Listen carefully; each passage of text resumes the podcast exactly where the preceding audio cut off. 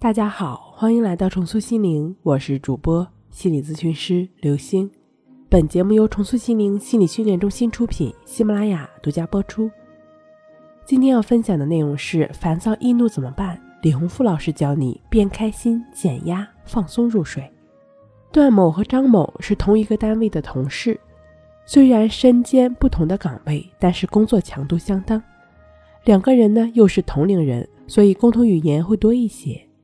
但是二人的差异也很明显，工作状态完全不一样。公司的人员呢也是大相径庭。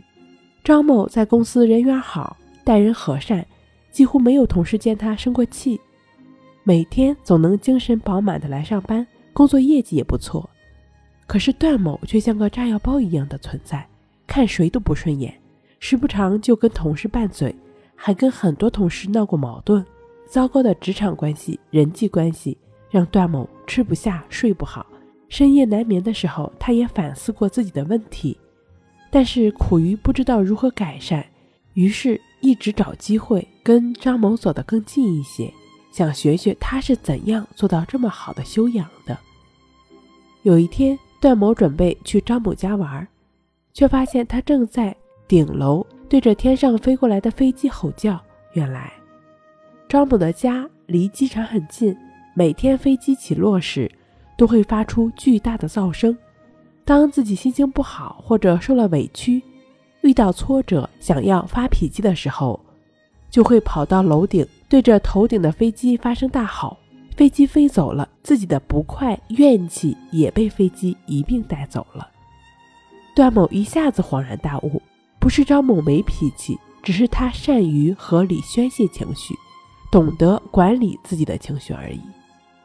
管理情绪的方法有很多种，张某运用的就是比较常见的呐喊法。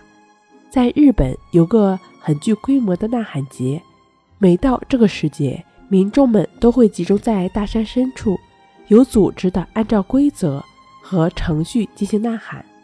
这其实就是在帮助人们认识和体验呐喊的心理调试作用。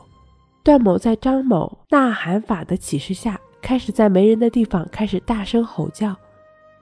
坚持了一段时间，他的睡眠得到了改善。他开始倡导身边人寻找自己适合的方法，并鼓励大家身体力行。是呀，再好的方法也需要实际走上这条道路。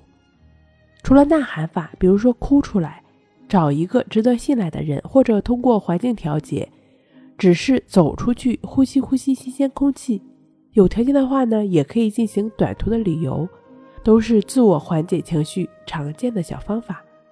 如果你已经做过很多尝试，但是忧郁烦躁的阴霾很难真正驱除，总是治标不治本，过不了两天又被打回原形，那么你是需要更加系统的方法帮助自己来铲除自己的负面情绪。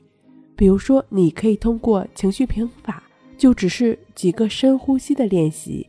帮助自己来清理负面情绪，抚平当下的情绪状态，并且配合静坐关系法，帮助自己净化心灵。通过静卧关系法，帮助自己安然入睡。这几个方法的具体练习方式呢，都可以参见一下《淡定是修炼出来的》一书。睡不好学关系，关系五分钟等于熟睡一小时。好了，今天跟您分享到这儿，那我们下期再见。